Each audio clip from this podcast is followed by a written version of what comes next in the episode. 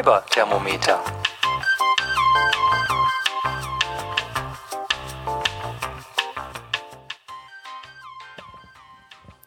Hallo ihr Lieben, herzlich willkommen zum Fiber-Thermometer Folge 7.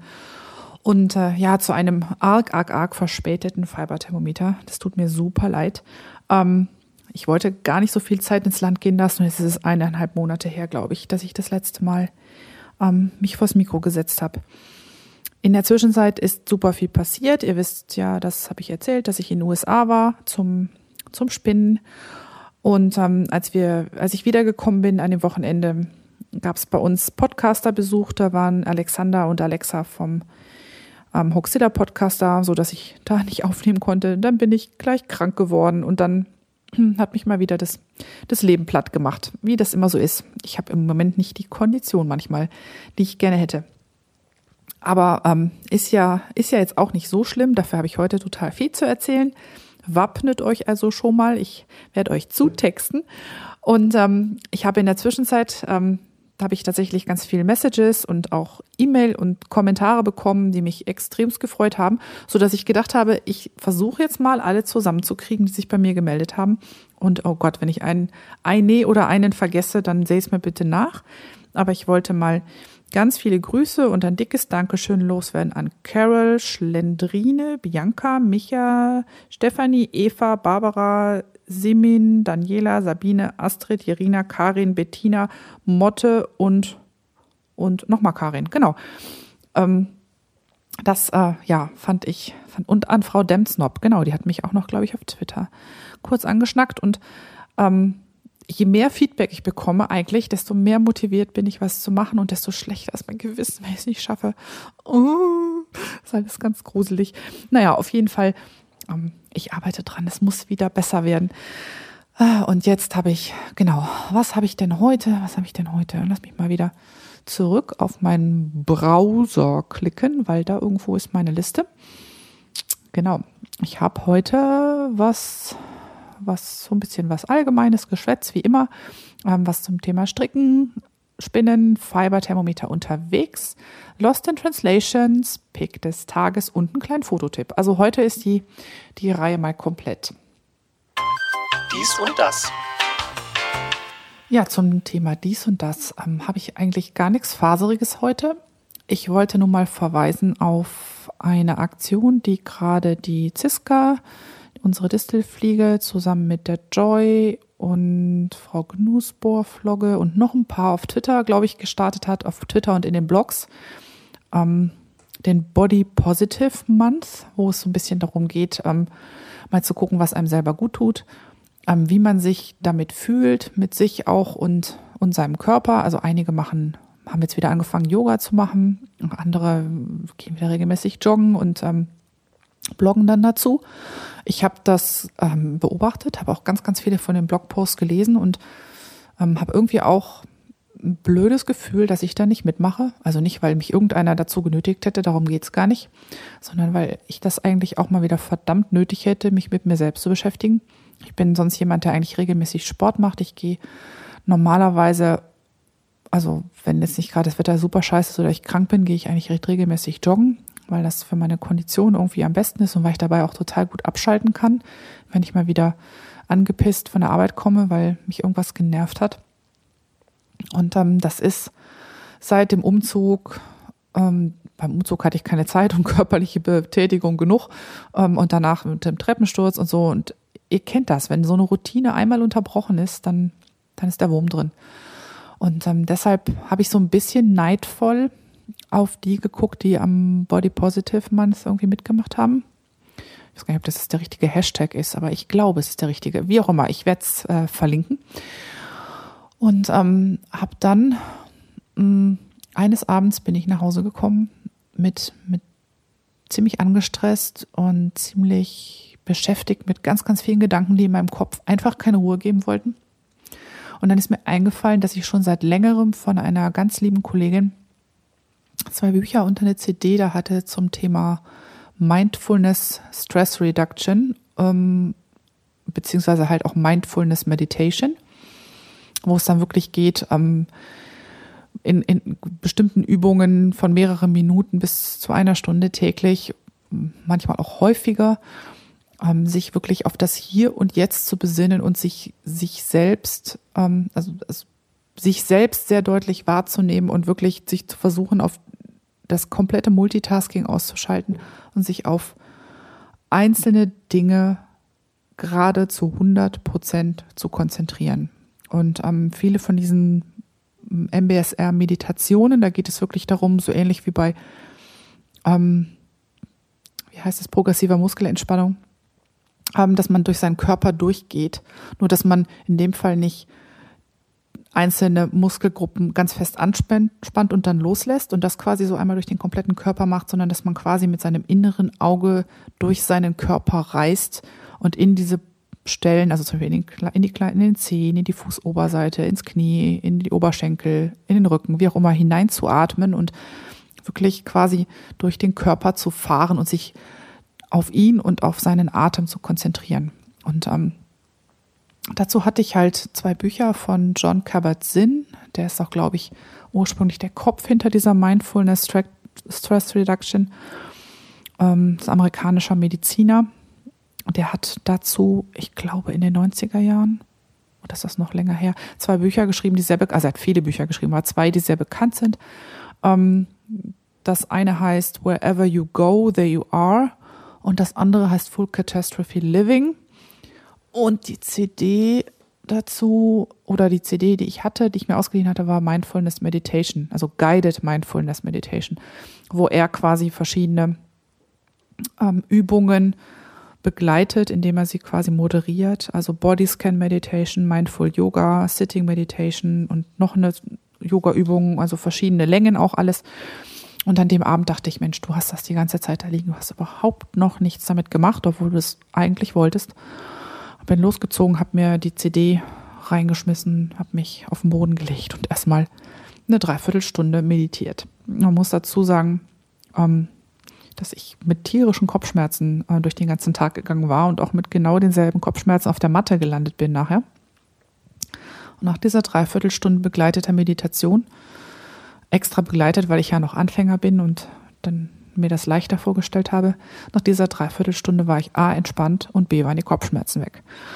Und ähm, so habe ich mir das jetzt vorgenommen, da jetzt quasi außer Konkurrenz, ähm, während die anderen Yoga machen und joggen gehen, ähm, mich mal ein bisschen in Meditation zu üben.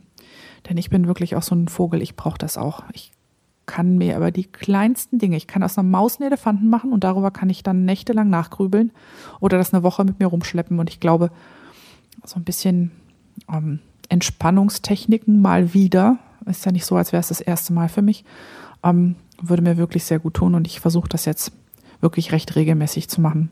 Ich habe das dann danach noch ein paar Mal gemacht, habe mir jetzt auch wieder eine Matte besorgt, die äh, schön warm ist auf dem Fußboden und wenn ich mit dem Podcast fertig bin, werde ich mir auch noch mal eine Runde gönnen. So viel zum Thema dies und das. Stricken. Durch das viele Reisen habe ich auch wieder ein bisschen mehr gestrickt als bisher. Ich habe während der Madrona-Reise meine Strawberry Season Socks fertig gekriegt. Das sind die aus meinem handgesponnenen Garn von Sweet Georgia. Die habe ich auch, glaube ich, noch gar nicht vernünftig fotografiert. Da habe ich nur so ein Handybild von. Das muss ich nochmal nachreichen.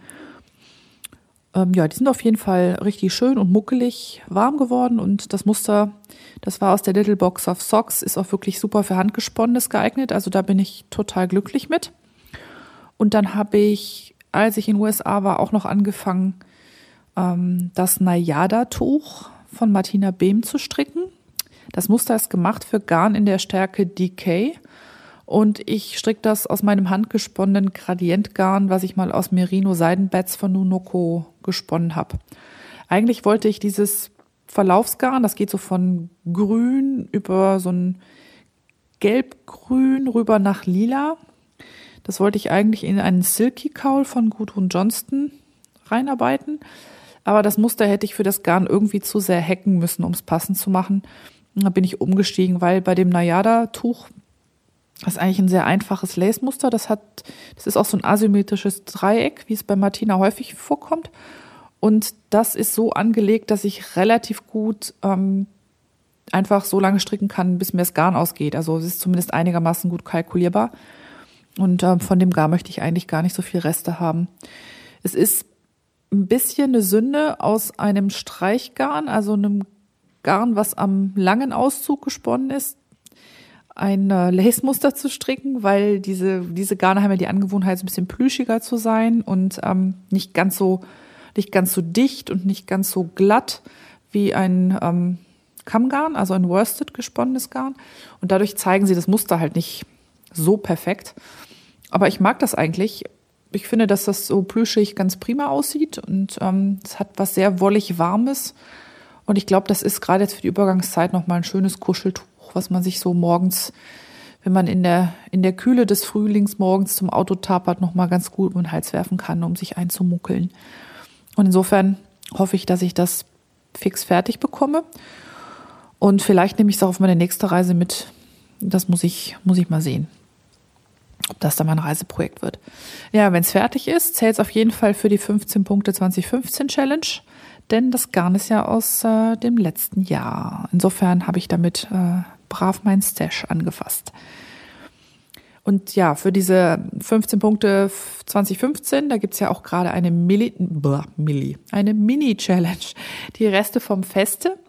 Da wird, da geht's drum, 300 Meter Restegarn zu verstricken. Und das läuft noch bis Ostern, wenn ich das richtig im Kopf habe. Und da habe ich mich entschlossen, mal an meine diversen Sockenwollreste zu gehen und Take Five Socken zu stricken. Take Five Socken, das sind also Socken, die lehnen sich an an eine Idee von Susan, Susan B. Anderson. Und da würden Sockenwollreste alle paar Runden gewechselt und weil es halt Take Five Socken sind, halt alle fünf Runden. Und der Trick dabei ist, dass diese Streifen ähm, vernäh freundlich sind. Man muss nämlich nicht wie wild Fäden vernähen, was man sonst bei ähm, Streifensocken, die nicht aus einem Garnstrang kommen, ja muss. Das läuft so, dass man ungefähr da, wo man das wechseln will, zehn Maschen mit doppeltem Garn strickt, quasi mit dem alten und dem neuen. Und danach schreibt, schneidet man die Enden einfach kurz überm Gestrick ab. Und ich habe dafür Sockenwollreste benutzt, die ich halt rumfliegen hatte. Das waren zum Teil gespendete aus Industriewolle in Farben, die ich mir selbst nie ausgesucht hätte. Also richtig gruseliges Zeug dabei. Aber auch Reste von handgefärbten Garnen, die ich hatte und wild zusammengezwirnte Reste-Singles, die man immer wieder mal auf den Spulen ähm, so rumfliegen hat. Die habe ich alle irgendwann mal zusammengedreht, besonders wenn sie irgendwas Haltbares enthielten. Und da habe ich jetzt eine ganze Menge so kleinerer Enden in Sockenwollstärke. Und ähm, das Prinzip bei den Take 5 Socken ist eigentlich, dass man das ganz wild macht, so dass es ruhig zwei ungleiche Socken gibt oder zumindest jede Menge ungleiche Sockenpaare. Und das soll dann auch eigentlich, äh, ist eigentlich auch eher so Sinn und Zweck der Geschichte. Und hm, das Ziel ist halt, möglichst bunte, fröhliche Reste-Socken zu kriegen und es nicht zu genau zu nehmen mit der Gleichheit sozusagen ja, ich habe das jetzt das erste Mal gemacht und fand das eigentlich ganz faszinierend. Also zum einen ist das so, ja, so ein bisschen süchtig machend. Immer noch ein, noch ein Streifen und noch ein Streifen. Selbst bei ähm, Sockenwollen, die man gar nicht mag. Also habe ich festgestellt, funktioniert selbst bei hässlicher Industriewolle. Und erstaunlicherweise funktioniert auch diese zehn Maschen mit doppelter Wolle ziemlich gut. Also es gibt nur so ein paar Fäden, wo sich das gerne mal ein bisschen lockert. Ich denke aber, dass sich das mit der Zeit, wenn man drauf rumläuft, auch gibt.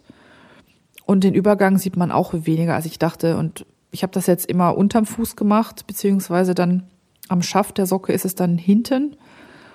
Und das fällt irgendwie kaum auf. Und ähm, ja, nur damit das noch ein bisschen besser aussieht, habe ich keinen Bock, Fäden zu vernähen. Also das ist alles in allem ziemlich klasse.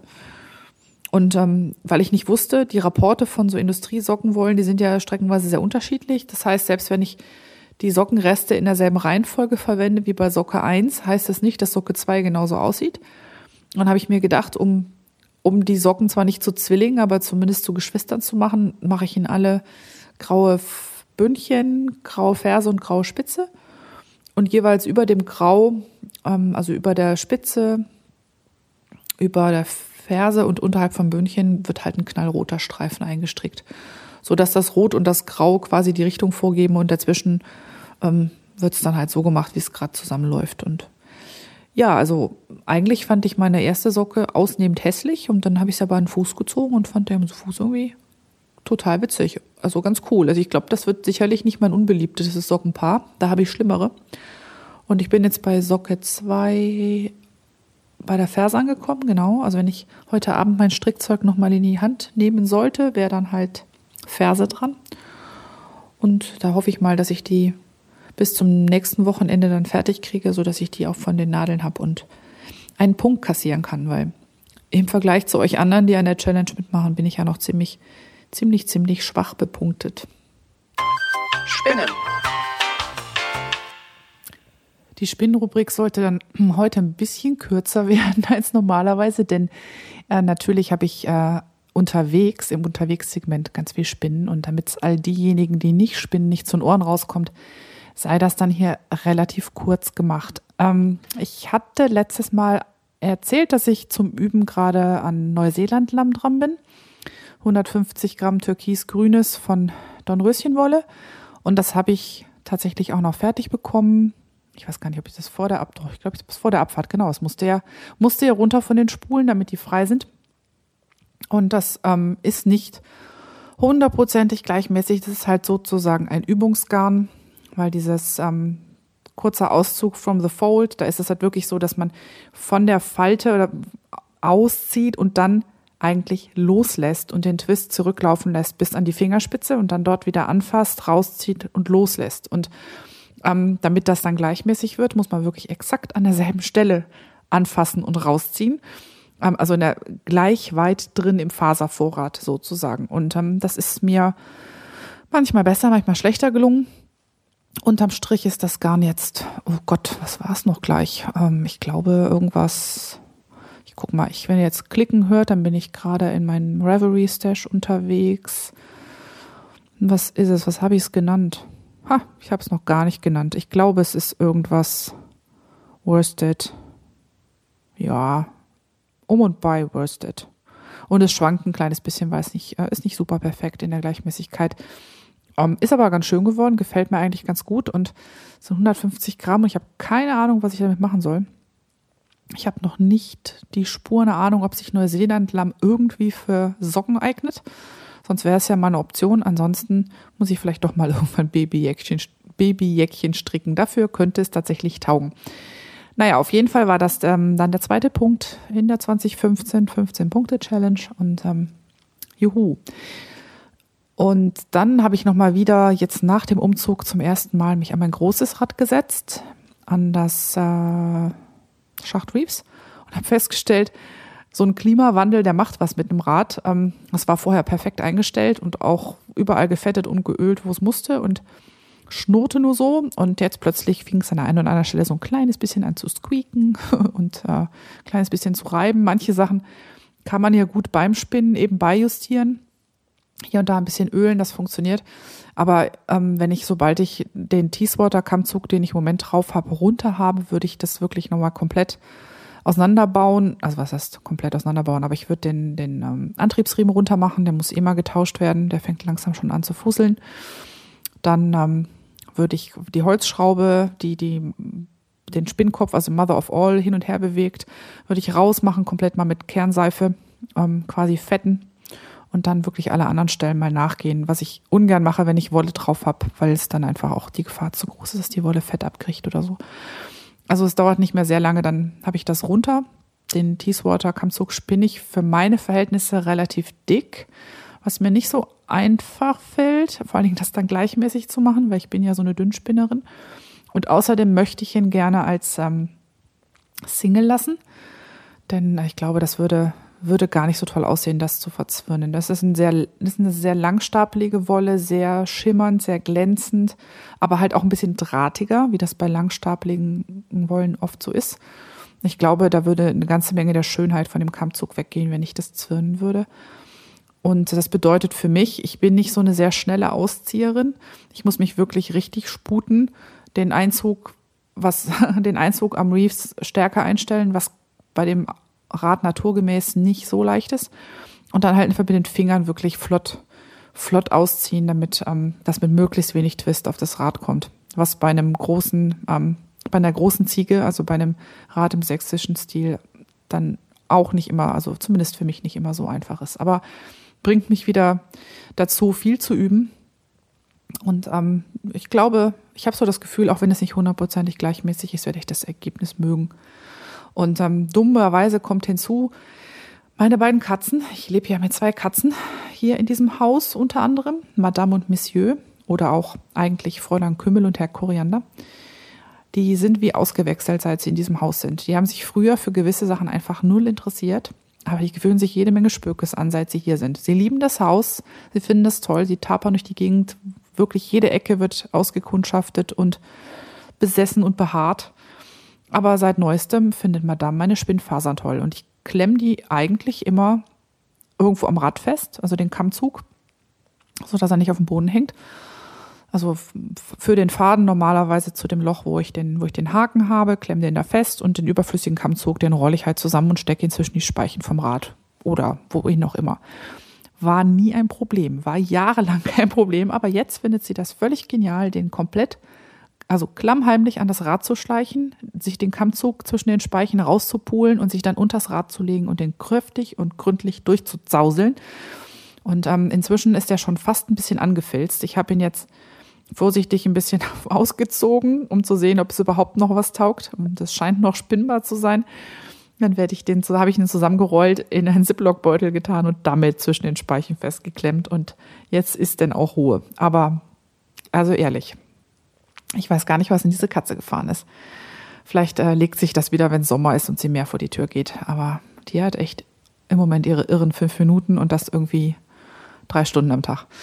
Naja, auf jeden Fall ist das im Moment mein Spinnprojekt. Ich habe noch eine Menge Hausaufgaben aus Madonna, die habe ich alle noch nicht gemacht, aber im Moment ist ja auch eher wenig Zeit zum Spinnen. Kleiner Tipp noch, das habe ich heute durch meine Twitter-Timeline geistern sehen. Und ich glaube, das ist relativ frisch, weil es hat auf YouTube erst so ein paar Views. Und zwar hat die Shanti Manu ein Video gemacht zum Thema, wie finde ich mein Spinnrad? Also wirklich so, wie finde ich raus, welches Rad zu mir passt? Ich glaube, das sind fast 30 Minuten oder so. Das heißt, ich weiß, dass es da draußen so ein, zwei gibt, die sich im Moment überlegen, ob sie vielleicht ein Rad kaufen sollen.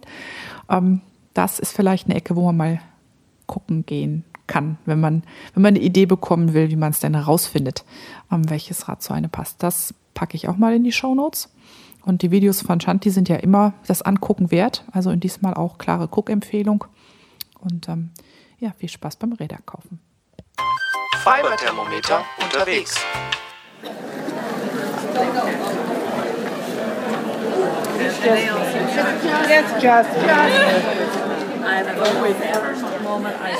Was ihr da gerade hört, das sind ähm, die Geräusche, die ein summender und brummender Madrona Marketplace macht.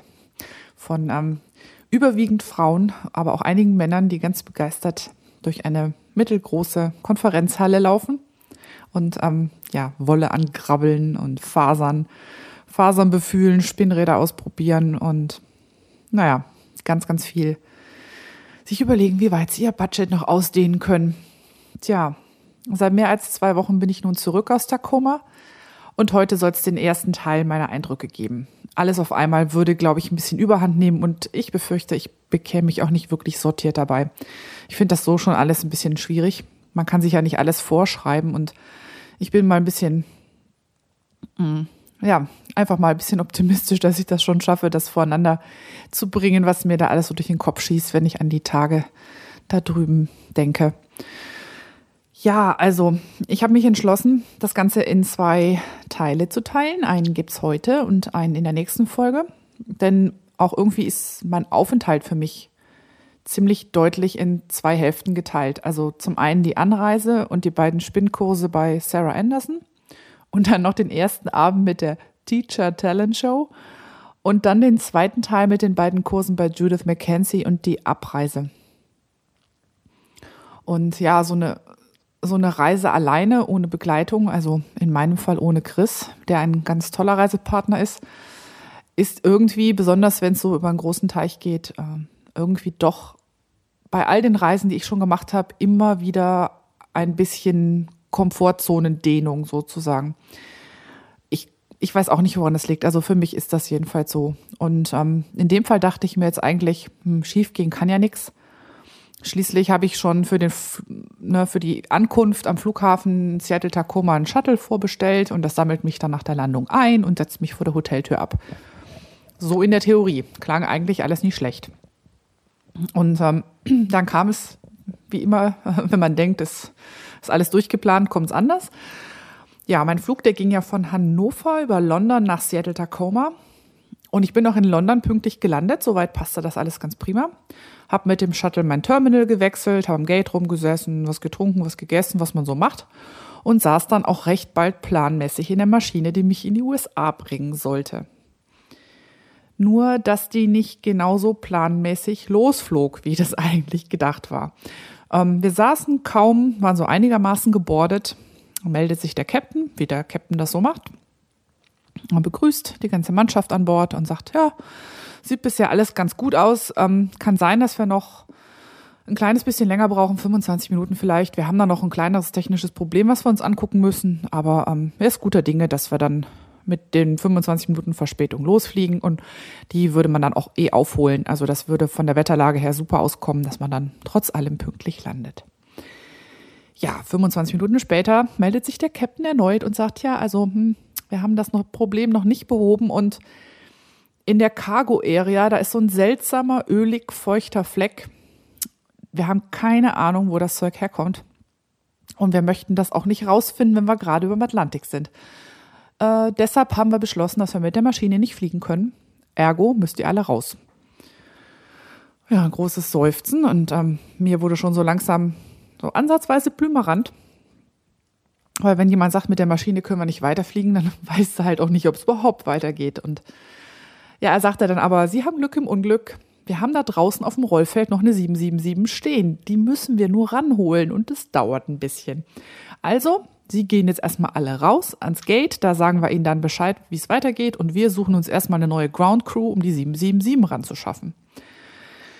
Hinterher habe ich dann erfahren, dass das wirklich echt Schwein war. Denn ähm, ich bin British Airways geflogen und London Heathrow ist nun mal der sozusagen Heimatflughafen.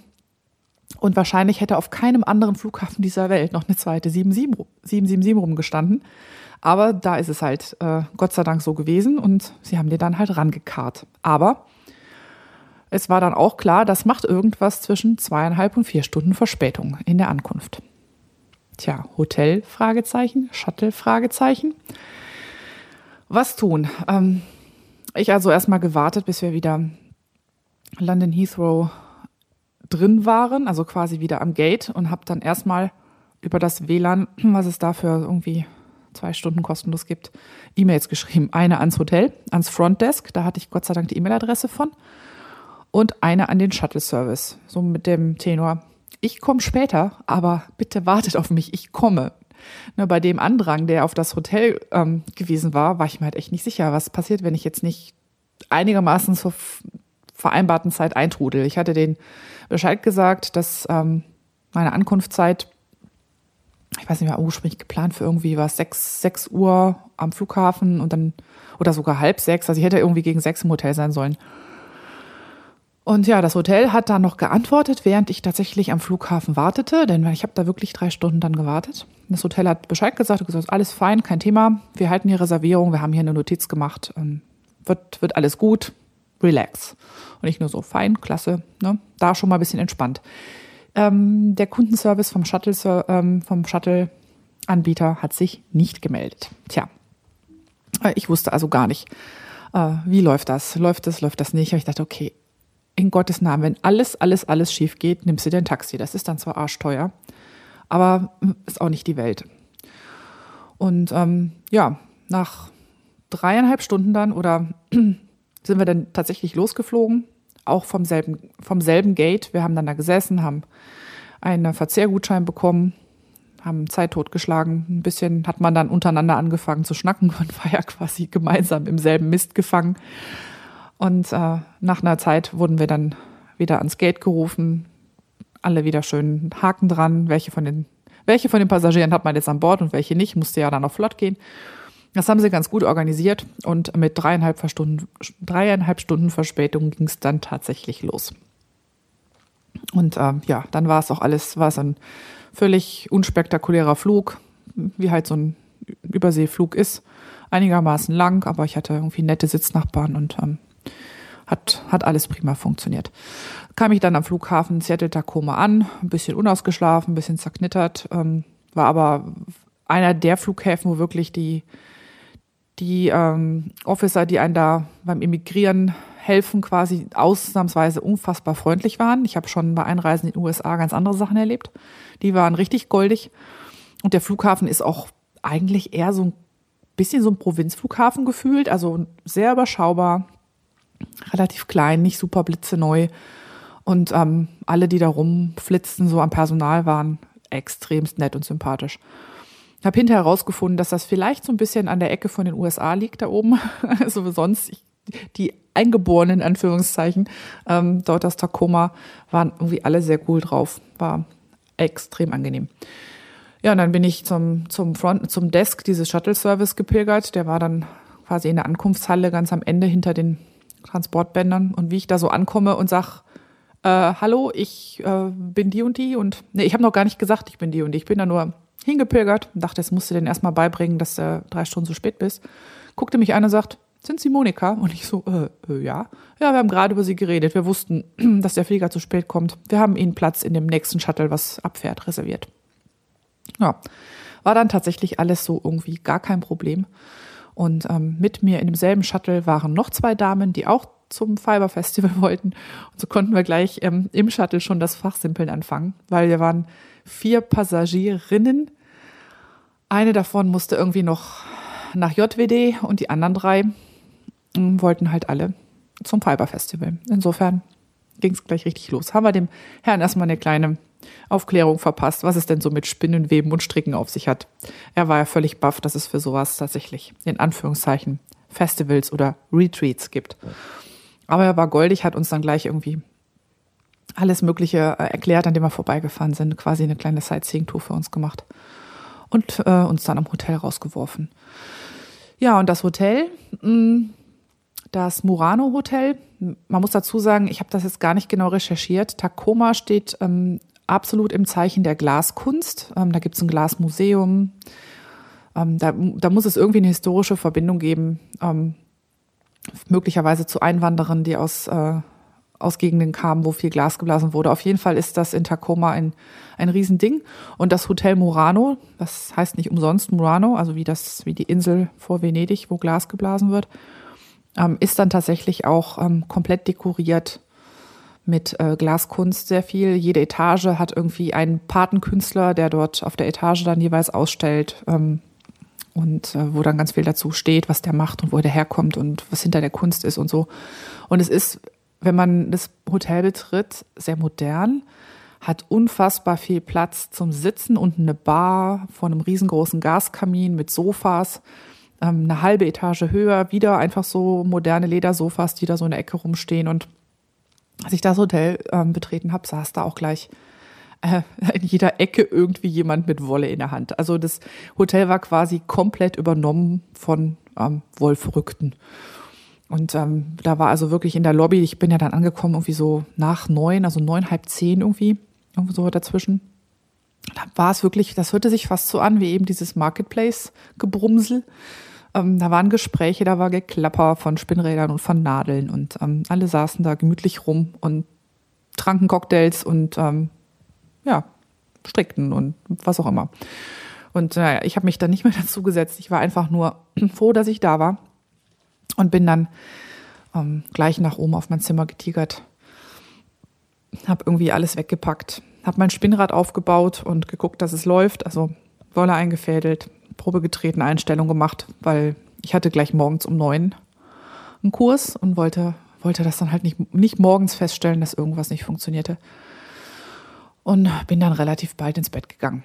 Nicht ohne mir noch so ein paar Sorgen zu machen. Weil mir war dann auf dem Flug eingefallen, äh, dass es vielleicht nicht so richtig pfiffig war, für das Spinnrad nur meinen Lieblingsflyer mitzunehmen. Denn äh, also normalerweise, ich hatte ja das, das Majacraft-Rad mit und äh, das kommt normalerweise mit einem Delta-Flügel. Also das, da ist kein richtiges Orifice, also nicht so ein richtiges Loch drin, sondern das ist quasi nur so ein dreieckiger Bügel, durch den man dann den Faden fädelt und der ist dann quasi ähm, funktioniert als Orifice sozusagen. Ähm, hat ein bisschen den Nachteil, in Anführungszeichen, dass man relativ gerade davor sitzen muss, vor diesem, vor diesem Dreieck, ähm, damit der Faden nicht so ein bisschen wobbelt, weil er, er muss halt wirklich genau auf die Spitze zeigen. Und ich bin nun jemand, der häufig die Faserhand ein bisschen versetzt, ähm, quasi zur Spinnradachse hat. Man kann, man könnte den Kopf drehen, aber ich finde es halt einfach praktischer, wenn das so ein klassischer Spinnflügel ist, der einfach vorne so eine Öffnung hat, weil in diese Öffnung findet der Faden immer und der findet immer ruhig hinein. Und dann kann ich sitzen und mich drehen und wenden, wie ich will. Dieser, der Faden findet da rein. Und deshalb habe ich mir halt den ähm, Fine Fiber Flyer für das Rad geholt. Und der hat aber auch den Nachteil, also der ist innen mit bisschen Carbon ausgekleidet, dass so Sachen wie Seide oder Jack, halt so ganz feine Sachen nicht hängen bleiben. Aber der hat halt den Nachteil, der ist ein bisschen kleiner. Der ist so klein, dass ich mit einem normalen Haken den Faden nicht da durchfädeln kann. Ich habe da so, ein, so eine Drahtschlaufe für, womit ich dann den Faden von hinten holen kann von der Spule.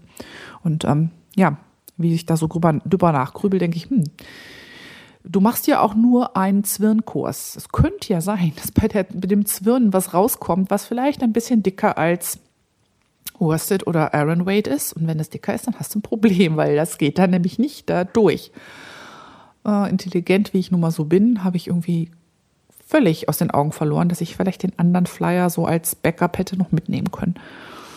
Und ähm, so hatte ich mir also fest vorgenommen, ich musste mich morgens noch registrieren, am, also an dem quasi Madrona-Desk. Da gibt es dann auch noch so eine so drei Tische aufgebaut, wo man dann sein, sein Namensbadge bekommt und ähm, so ein Umschlag, wo jede Menge Info drin ist und man kann da Müsli-Riegel kriegen und Kulis und was man alles dann so braucht.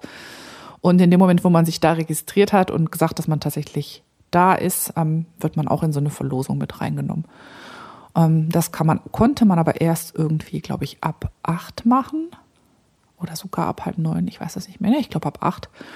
Ab halb neun öffnet der Marketplace und um neun gehen die Kurse los. Deshalb habe ich gedacht, okay, bereits da alles vor. Vielleicht kannst du ja dann morgens noch in den Marketplace flitzen und dir noch einen anderen Flyer holen, weil ich wusste, dass Carolina Homespun da ist und die haben Majorcraft Zubehör. Ja, war dann alles irgendwie nicht wirklich hektisch, denn äh, durch den Jetlag und die Zeitverschiebung und das frühe ins Bett gehen war ich dann irgendwie so um halb sechs wach. irgendwie, ich meine, das ist ja schon mal immerhin etwas. Ich hatte also genügend Stunden dann geschlafen. Bin dann richtig, richtig früh in die Frühstücksbar gegangen, um da zu frühstücken. Ich glaube, ich war irgendwie die dritte, die da aufschlug. Und dann habe ich mich sehr zeitig mit meinem Spinnrad ähm, in die Konferenzräume aufgemacht, wo dann einer davon halt für Sarah Anderson reserviert war. Ja, und ähm, da habe ich sie dann gefragt, also sie war dann irgendwie auch schon, ich glaube kurz nach acht war sie schon da, obwohl der Kurs erst um neun losging. Dann habe ich mein Rad reingebracht, aufgebaut und dann waren gleich so schon die ersten Fangirls da, die die gute Dame belagert haben. Kann ich total nachvollziehen, weil die ist einfach auch super, super nett und habe sie dann gefragt und sie sagte, ja, eigentlich sollte es kein Problem sein. Wir kriegen das irgendwie hin. Es könnte sein, wir wollen nachher ähm, Spiralgarn machen, dass das vielleicht ein bisschen, ganz klein bisschen knifflig wird.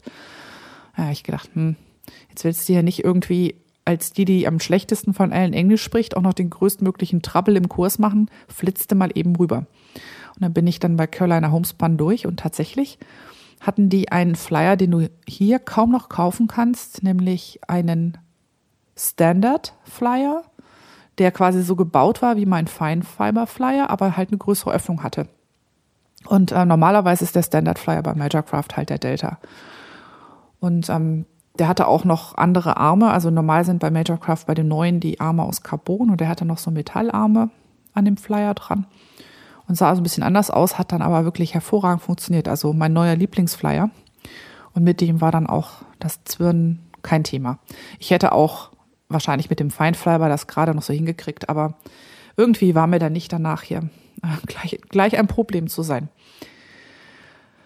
Ja, da bin ich, bin ich also schon angekommen beim ersten Kurs. Da ging es ums Zwirnen. Hm, das war jetzt ein Drei-Stunden-Kurs. Und ähm, spinntechnisch war da jetzt eigentlich auch nicht so extrem viel, was für mich neu gewesen wäre. Aber es hat sich allein schon gelohnt, ähm, um Sarah kennenzulernen, weil die ist die ist einfach wirklich phänomenal. Ähm, die sprüht geradezu vor Persönlichkeit. ich kannte sie, also kannte in Anführungszeichen sie schon von Interweave-Videos. Da find, kommt sie schon super sympathisch rüber, aber in Natura ist das einfach nochmal was anderes. Sie ist, die ist irgendwie ein Energiebündel, die ist extrem lebhaft, ähm, die ist so herzlich, also komplett ohne Allüren, einfach nur nett, nett, nett, nett, nett. Es ist großartig und man merkt ja einfach auch die Begeisterung für ihr Thema an. Das, ähm, sie hat da keinerlei Scheren im Kopf. Beim Spinnen ist bei ihr erstmal alles erlaubt zum Ausprobieren und dann muss man halt hinterher feststellen, was von den Sachen, die man dann sich so ausgetüftet hat, wirklich funktioniert. Und sie ist auch jemand, es gibt ja Menschen, die lachen nur mit dem Gesicht und sie lacht wirklich, sie lacht viel, sie lacht unfassbar einnehmend und sie lacht wirklich irgendwie mit der ganzen Person. Das ist ähm, großartig. Also die kann man einfach nur gern haben, wenn man bei ihr Kurs macht. Also wer mal die Chance hat, ähm, das sei jedem herzlich äh, ans Herz gelegt sozusagen. Ähm, die Frau ist ein, ein bisschen eine Urgewalt, eine nette. Ja, aber das Highlight des Kurses waren für mich eigentlich so die ganz vielen kleinen Hacks, Tipps und Tricks, die ich da abgreifen konnte. Mm, es ging damit los, dass aus irgendeinem Grund wohl auf manchen ähm, Zubehör, Listen, die rausgingen, wohl nicht drauf stand, dass man eine Lazy Kate mitbringen sollte. Ah, macht ja auch irgendwie null Sinn für einen Zwirnkurs, eine Lazy Kate mitzubringen. Ähm, auf jeden Fall gab es ein paar, die keine dabei hatten. Und ähm, dann sagte sie, ach, ist kein Problem. Ich habe immer Material dabei, mehrere selber zu machen. Und ähm, wunderte mich schon so, weil ich meine, selbstgemachte Lazy Cates, das kennt man schon, so das berühmte Schuhschachtel Lazy Kate oder so diese Plastikkörbchen, wo man dann was durchziehen kann und sagte, nee, nee, ich habe ähm, Reisekates dabei. Und sie sagte, es war auch nicht, also die Idee dazu war auch nicht von ihr, die hat sie von irgendwie, glaube ich, einer, einer Ex-Schülerin oder so. Und sie hat dann erstmal ähm, ein paar Lazy Cates aufgebaut. Und zwar, ähm, die äh, hat Papiertüten aus ihrer Tasche genommen, diese richtig großen Papiereinkaufstüten, die man besonders gut in den USA bekommt, aber bei uns inzwischen ja auch. Und die hat sie so umgeschlagen, also quasi nach innen umgeschlagen, dass die Tüte nur noch halb so hoch war und ähm, dann so eine kistenähnliche Form angenommen hat.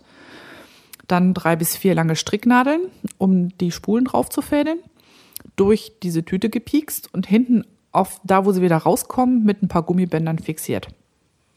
Und sie sagte, jetzt kommt der eigentliche Hit. Ähm, weil es gibt ja nichts Praktischeres als la gebremste Lazy Cates, die genau richtig gebremst sind.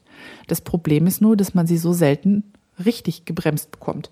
Sie meinte, es gibt keine besseren als diese Lazy Cates und dann legte sie unter die Stricknadeln, auf denen dann die Spulen pieksten, mehrere zerknüllte Plastiktüten. Also diese dünnen, wie man sie so in Gemüseläden für, für die Karotten und die Paprika bekommt. Und da hatte sie irgendwie so einen ganzen Beutel von mit und knautschte die dann so zusammen und schob die unter die Spulen. Und sie sagte, je nachdem, wie man die dann knautscht, kann man die Spulen wirklich ganz, ganz fein abbremsen, so dass es einem genau passt. Mal ein bisschen runterdrücken, mal ein bisschen raufknautschen. Funktioniert super. Und sie sagte, streng genommen sind das da die besten Lazy Case, die sie kennt. Und ähm, sie hatte dann irgendwie, ich glaube, Material für drei oder vier davon dabei. Konnte damit den Leuten aushelfen, die halt äh, keine Cates hatten. Und wenn ich mir überlege, ähm, wie sehr ich mit dem Gewicht meines Koffers gekämpft habe, ich durfte 23 Kilo mitnehmen und in dem Koffer waren Spinnrad und Handkarten und Kämme und natürlich äh, alle Spulen, die ich hatte und Zeug. Ähm, was hätte ich drum gegeben, diese Lazy Kate zu Hause lassen zu können? Ich glaube, die allein ein Kilo gewogen hat und stattdessen einfach Papier und Plastiktüten und Stricknadeln mitgenommen. Wäre wahrscheinlich maximal bei der Hälfte des Gewichts gelandet, wenn überhaupt. Also das fand ich ähm, großartig. Ich habe natürlich sofort ein Foto gemacht, das kommt in die Show Notes und ähm, super leicht nachzubauen. Braucht man, fühlt man sich wie MacGyver, muss aber eigentlich keiner sein. Ja, der zweite Tipp, den ich mitgenommen habe, ähm, war, ähm, ich habe ja irgendwie die Frage gestellt und sag, ja, wenn man jetzt so zwirnt, so gerade wenn man richtig viel zwirnt ähm, und wenn man vielleicht dreifach oder vierfach zwirnt und dann klingelt es plötzlich an der Tür, wie wie hält man an, wenn man nichts hat, wo man die Fäden am Rad so drum wickeln kann? Ich habe zum Beispiel bei meinem Lendrum kann ich die Fäden immer da einklemmen, wo der Orifice-Haken ins Rad gesteckt wird. Da ist so ein, so ein Loch und da kann ich, ähm, nehme ich den Haken raus, schieb den Faden ein Stückchen rein und klemme den mit dem Haken fest. Das heißt, das ist absolut wunderbar, das funktioniert. Es sei denn am großen Zwirnkopf. Da ist nämlich dieser Haken nicht dran, weil man den da nicht braucht. Ähm, da wird es dann ein Problem. Und beim mm, Little Gem ist es halt auch so. Es ist eigentlich ein bisschen schlecht. Also das, man, ich kann irgendwie weiter unten am Rad, habe ich irgendwo so eine Schraube, wo ich das drum drehen kann. Aber es ist nicht so wirklich perfekt. Und dann sagt sie, ja, ähm, was man super schön machen kann, da hatte sie dann auch so ein kleines Beispiel mit, habe ich leider nicht fotografiert. Sie hat Papierscheiben zugeschnitten, rund, und dann zwei oder drei oder vier, je nachdem, wie viel man möchte, mit so einer Briefklammer, ihr kennt die, womit man so große Briefumschläge zumachen kann, in der Mitte zusammengehalten, sodass die Scheiben sich gegeneinander verdrehen können und immer noch so einen ganz kleinen Abstand zwischen sich haben. Also quasi drei bis vier Pappkreise, Loch in die Mitte, Briefklammer drum. Und dann nimmt man diese Kreise, diese Pappkreise, die aufeinander geheftet sind und klemmt in die Spalten den Single relativ nah am Orifice. Also einen Single in die eine Spalte, den zweiten in die zweite, den dritten in die dritte, je nachdem, wie viele Scheiben man da hat. Und dann lässt man los. Und dann klemmt sich diese Pappscheibe, drei Zentimeter, vier Zentimeter im Durchmesser, vorne vor das Orifice und bleibt da hängen. Und daran sind die Singles befestigt. Wunderbar. Hält. Da habe ich auch gedacht, Wahnsinn. finde ich irgendwie, finde ich irgendwie ähm, super klein.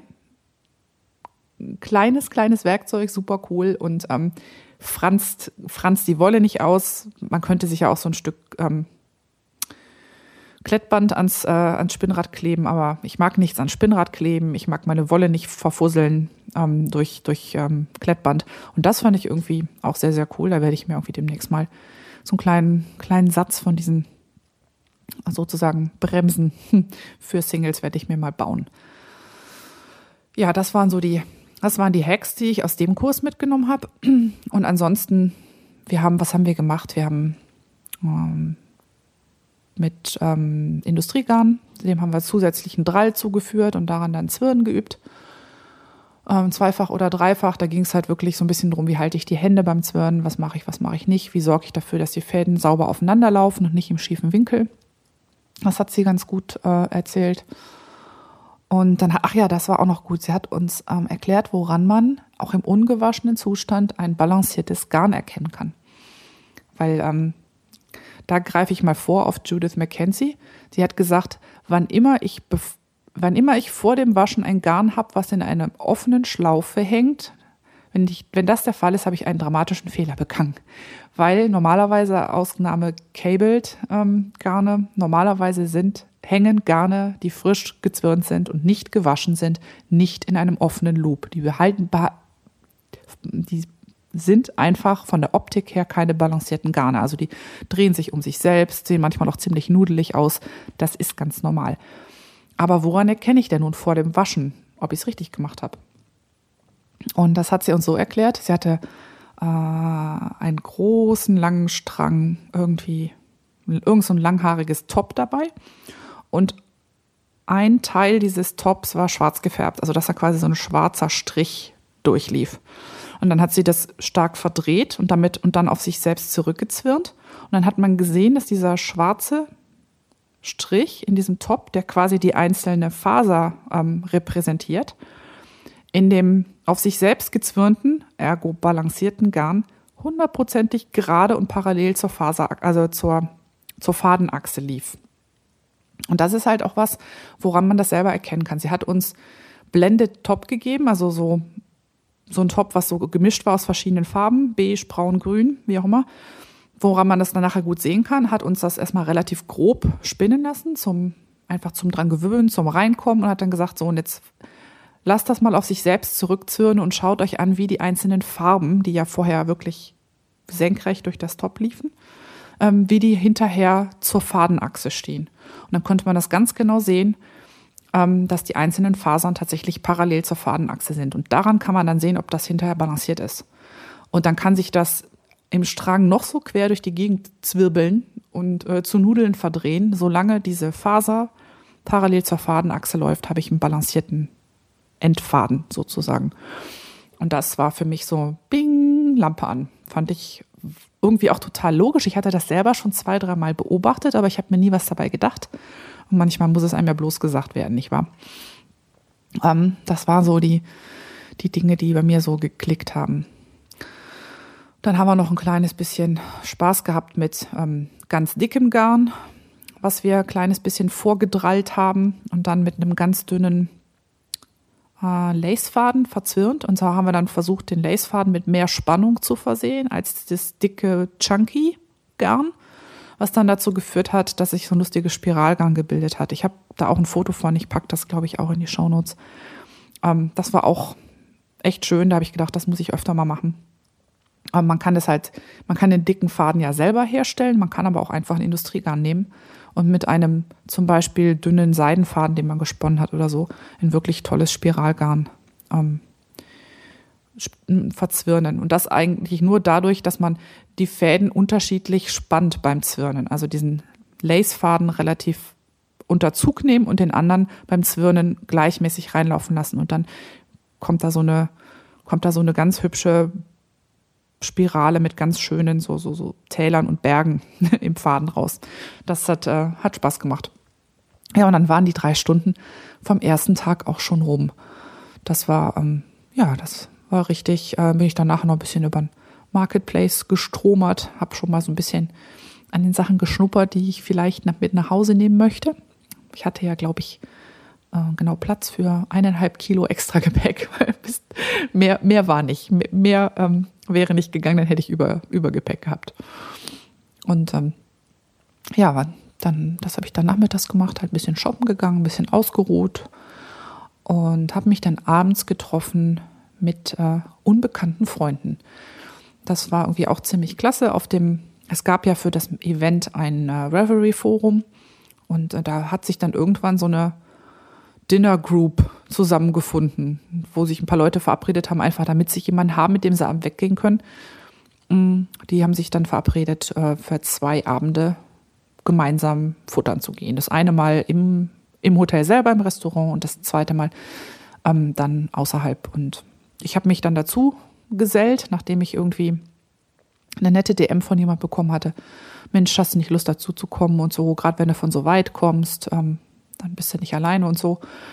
Und das war dann tatsächlich ähm, eine von diesen klassischen Fällen, wo man auf Leute trifft, wo man sagt, mit denen hätte ich mich wahrscheinlich normalerweise nicht zusammengetan, weil anderes Alter, ähm, scheinbar andere Interessen, vom Typ her irgendwie so, dass man denkt, hm, weiß nicht. Wir waren eine, ich glaube, sieben- oder achtköpfige Gruppe von Frauen, ähm, von irgendwie einer aus Texas, ähm, die irgendwie, keine Ahnung, wahrscheinlich ungefähr so alt war wie meine Mutter, dann ein Mädel, was irgendwie jünger war als ich und ähm, eine andere, die schon irgendwie als Tourguide in Australien gearbeitet hat und also wirklich die wilde, wilde Mischung. Und wir haben super verstanden. Das war einfach nur komplett nett. Und in ungefähr einer ähnlichen Zusammensetzung sind wir dann halt am zweiten Abend auch wieder weggegangen und ähm, hat mich total gefreut, dass ich mich darauf eingelassen habe, mich mit unbekannten Menschen zu treffen, weil es war voll die Bereicherung plötzlich hatte man Freunde. Ne? Also auch in den nächsten Tagen. Ich habe immer jemanden getroffen, entweder im Kurs, wo ich sagte, ach, wir kennen uns, wir waren ja gestern essen oder, oder auch so zwischendurch. Dann sitzt man irgendwo und strickt und plötzlich setzt sich jemand neben einen, der gar nicht mehr unbekannt ist, der dann plötzlich mit einem anfängt zu erzählen und gerade zeigt, was er im Kurs gemacht hat oder hm, das Strickstück ähm, vorführt, an dem sie zugange ist, was auch immer. War, war klasse. Und wir sind dann abends noch ähm, zusammen in die Teacher Talent Show gegangen. Ähm, etwas, was ich eigentlich überhaupt nicht mehr machen wollte, weil mein Jetlag schon drückte. Aber ich habe gehört, das ist ein Muss. Ähm, und zwar ist das ein Abend, wo sich sämtliche Lehrer oder die meisten zumindest, die in Madrona unterrichten, ähm, auf die Bühne begeben und für einen guten Zweck sich dort zum Narren machen. So könnte man das mal sagen. Und äh, ja, von dieser Teacher Talent Show, da gibt's halt auch ein striktes Medienverbot, da darf nicht fotografiert und nicht aufgenommen werden. Und es heißt immer, what happens in Madrona stays in Madrona. Also, ne, was da, was da passiert, das bleibt da auch.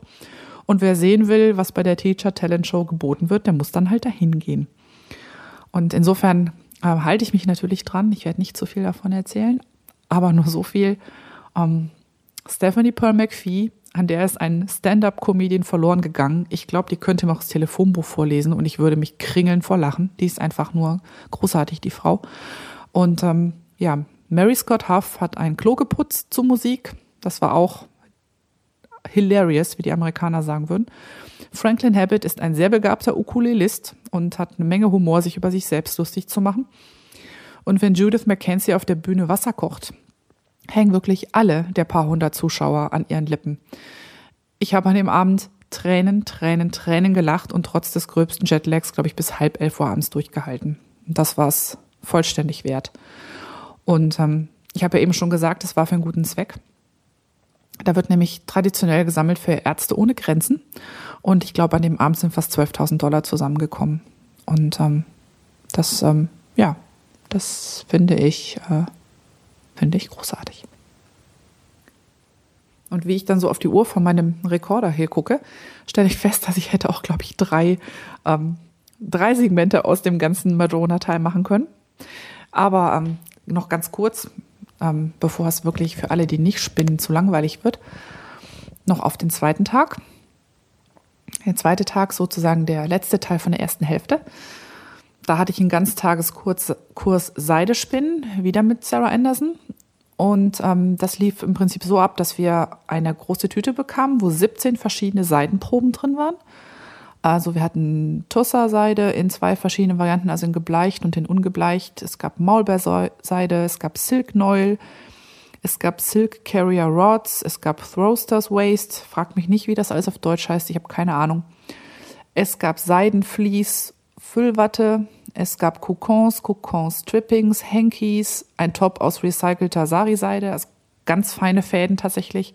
Es gab Erie-Seide, es gab Muga-Seide und dann noch verschiedene Blends mit Wolle in unterschiedlichen Verhältnissen, 20, 80, 50, 50 und was es alles so gab. Und ähm, das hatte für mich auch wieder so ein paar Aha-Momente. Ähm, zum einen, dass ich gemerkt habe, ich habe ja schon mal also Seide pur hatte ich noch nie versponnen, aber ich habe schon mal was versponnen, 75 Seide, 25 BFL und habe dann gemerkt, quasi sobald das Wolle-Seide-Verhältnis über 50 oder ab, ab 50, 50 hat man quasi das Gefühl, man spinnt Seide. Also dann dominiert die Seide den Blend. Und das habe ich da auch nochmal ausgetestet und ähm, das ist mir echt jedes Mal so gegangen. Ob, ab einem gewissen Anteil ist es dir eigentlich wirklich egal, ob Wolle drin ist. Dann kannst du auch genauso gut direkt Seide spinnen. Also ich hatte immer so ein bisschen Angst vorm Seidespinnen, habe gedacht, ich könnte das nicht.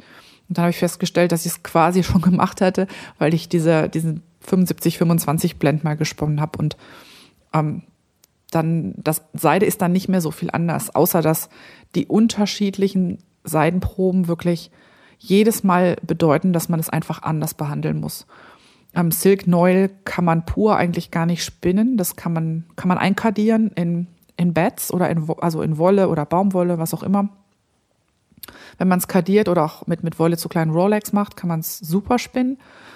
Ähm, dafür Maulbeerseide und Tussa haben kein Problem, solange man nur dünn genug und mit genug Twist zugange ist. Hankies fand ich spannend. Und für mich das Highlight, ähm, was die Faser anging, war das Top aus recycelter Sari-Seide.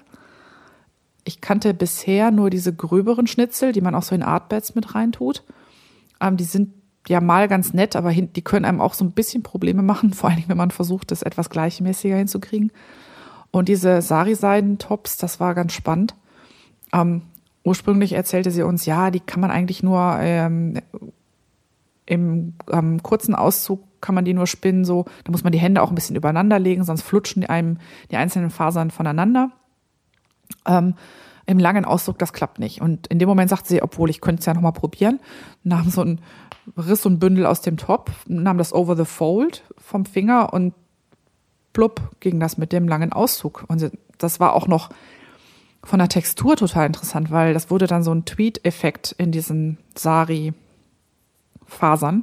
Das heißt, das kriegte so ganz leicht so einen knubbeligen, knubbelige Anmutung. Und das musste ich dann sofort ausprobieren und habe quasi in der Stunde da meinen kompletten kleinen Top-Fussel, den ich da bekommen hatte, komplett äh, auf die Spule ge getan im langen Auszug. Das war richtig, richtig cool.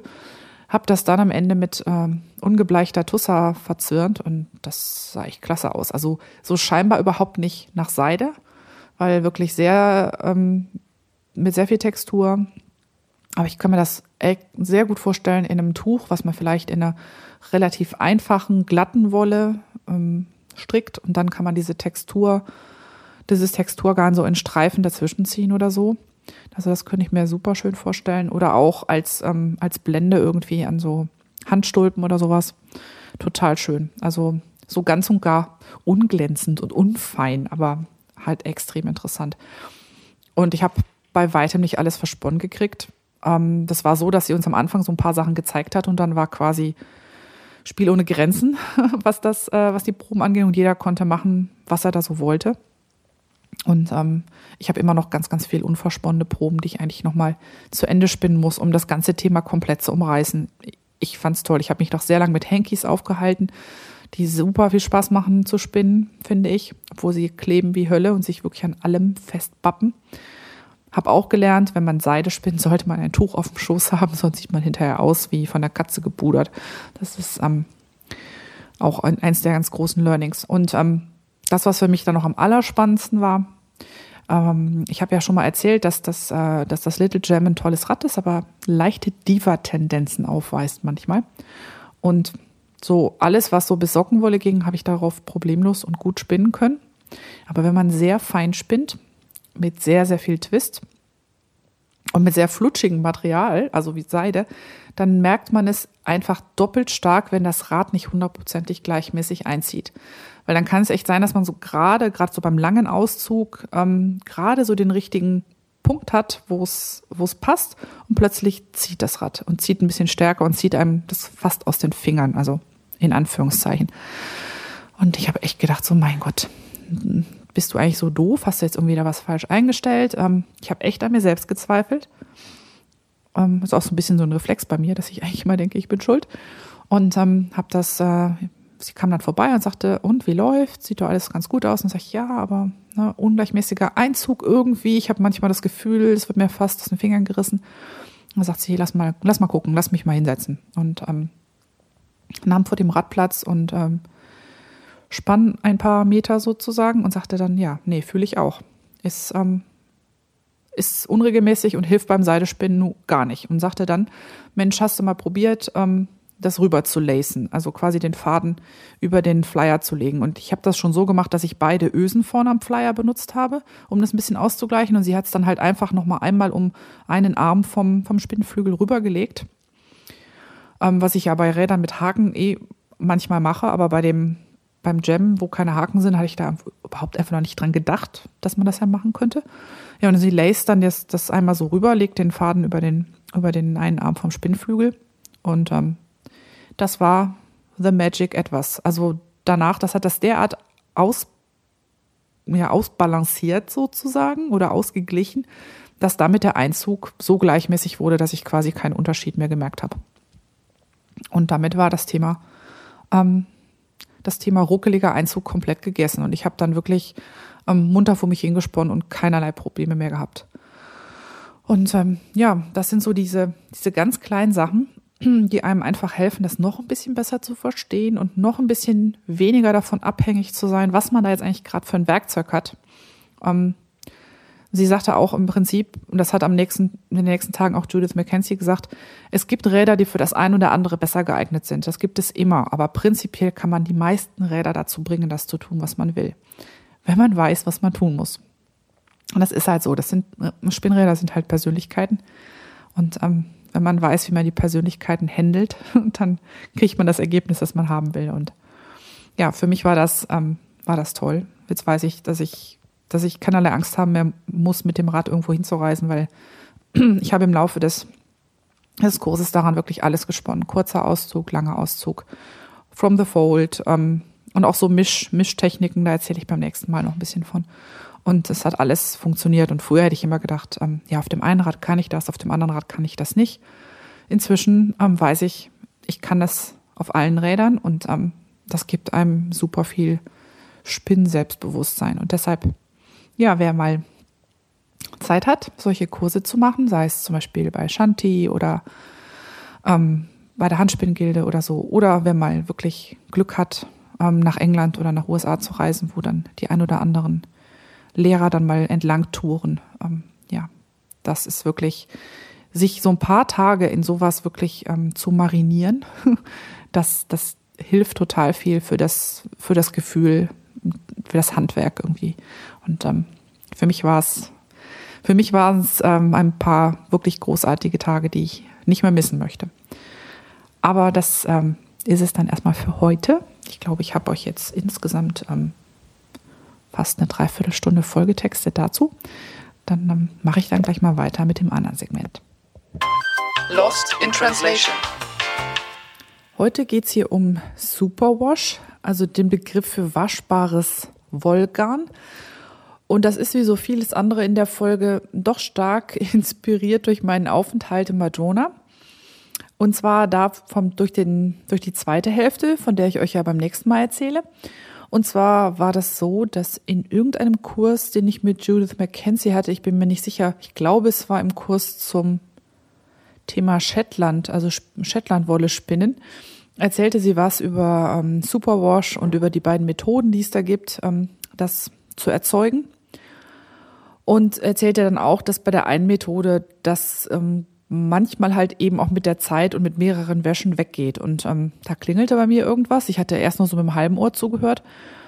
Und ähm, was da klingelte, war äh, der Gedanke an eine Folge von der urbanen Spinnstube, wo Ziska sagte, dass sie Socken hatte aus denen, also aus Superwash-Wolle, die am Anfang irgendwie prima in der Waschmaschine funktioniert haben und dann irgendwann doch angefangen haben zu filzen. Und ja, das habe ich mir dann mal zum Anlass genommen, da mal ein bisschen nachzulesen und habe wieder mal festgestellt, wenn man beim, an bestimmten Stellen anfängt nachzulesen, da fällt man in ein ganz tiefes Kaninchenloch und kommt auch so bald nicht wieder raus. Also ich könnte, glaube ich, noch zwei Wochen nachlesen, bis ich das wirklich alles so hundertprozentig total wasserdicht habe. Aber irgendwann muss ja auch mal aufgenommen werden. Insofern gucken wir mal, was ich zusammengetragen habe. Also Wolle ist ja so wie beim menschlichen Haar da ist jede einzelne Faser oder jedes einzelne Haar ist halt von Schuppen umgeben. Wenn man es jetzt unter Mikrofon anguckt, dann sieht man, dass die so unregelmäßige Kanten haben und so ein bisschen überlappen. Und verfilzen bezeichnet nur den Vorgang, wenn diese Schuppen sich zum Beispiel durch mechanische Einwirkungen ineinander verhaken.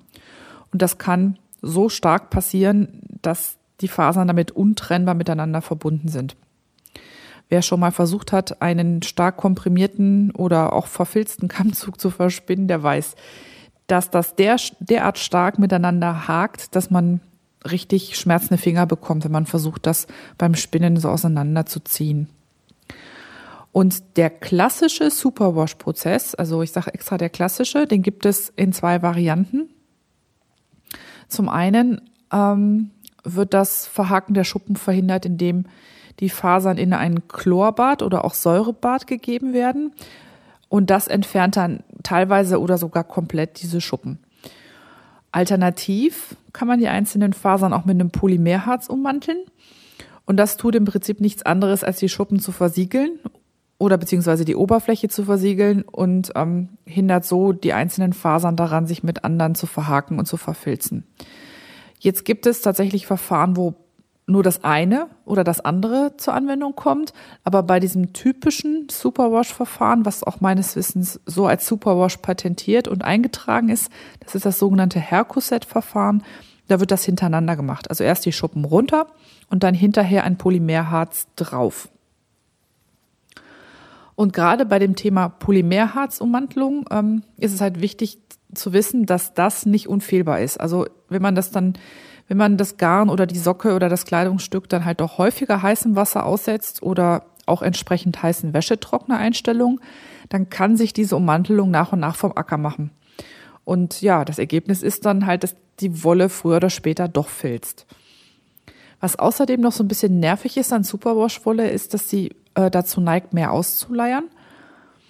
Und das liegt nun daran, dass sich auch hier das Fehlen der Schuppen bemerkbar macht weil da ist halt nichts mehr, was sich miteinander verhaken kann. Deshalb gleiten die Fasern jetzt mehr oder weniger aneinander vorbei, statt sich so mit einem gewissen niedrigen Grad an Verhakung zu einem elastischen Ganzen zu verbinden. Was mir jetzt an dieser Superwash-Behandlung nicht wirklich gefällt, und da bin ich wahrscheinlich auch nicht die Einzige, ist, dass die Entschuppung über diese Chlorbehandlung erfolgt und die braucht zum einen sehr viel Wasser und zum anderen erzeugt sie Prozessabwässer und Substrate, die dann belastet sind mit dem sogenannten adsorbierbaren organischen Halogen AOX. Also das ist dann diese Chlorverbindung. Und das ist natürlich eine ziemliche ziemliche Ökosauerei. Außerdem finde ich irgendwie persönlich den Gedanken, dass ich ähm, zwar mit einer Naturfaser arbeite, die aber dann, damit ich sie besser verarbeiten kann, Kunststoff ummantelt wird, eigenartig. Also ich weiß nicht. Das, ich meine, ich habe selber Superwash-Garne in meinen Kisten, gerade so diese handgefärbten Sockenwollstränge.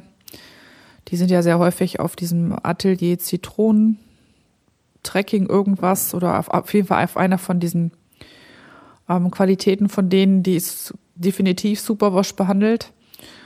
Und äh, für viele andere Sockenwollen, die man kauft, gilt das halt genauso. Und ich, man kriegt noch, ich sag mal, Pulligane und Tuchgarne, die nicht Superwash sind. Das ist relativ einfach. Aber ein gut haltbares, stabiles Sockengarn zu finden, was nicht mit diesem Hercoset-Verfahren Superwash behandelt wurde, ist, glaube ich, sehr, sehr schwierig. Also wenn einer von euch ähm, wirklich ein haltbares Sockengarn, also nicht so ein 100% Merino-Krempel, sondern wirklich was, was auch ähm, robuste Nutzung von derben Füßen verträgt. Ähm, ja, wenn, wenn ihr da was kennt, würde mich das äh, echt freuen, das zu hören wo es das gibt oder welche, welcher Anbieter das ist. Dann würde ich nämlich ziemlich gerne umsteigen.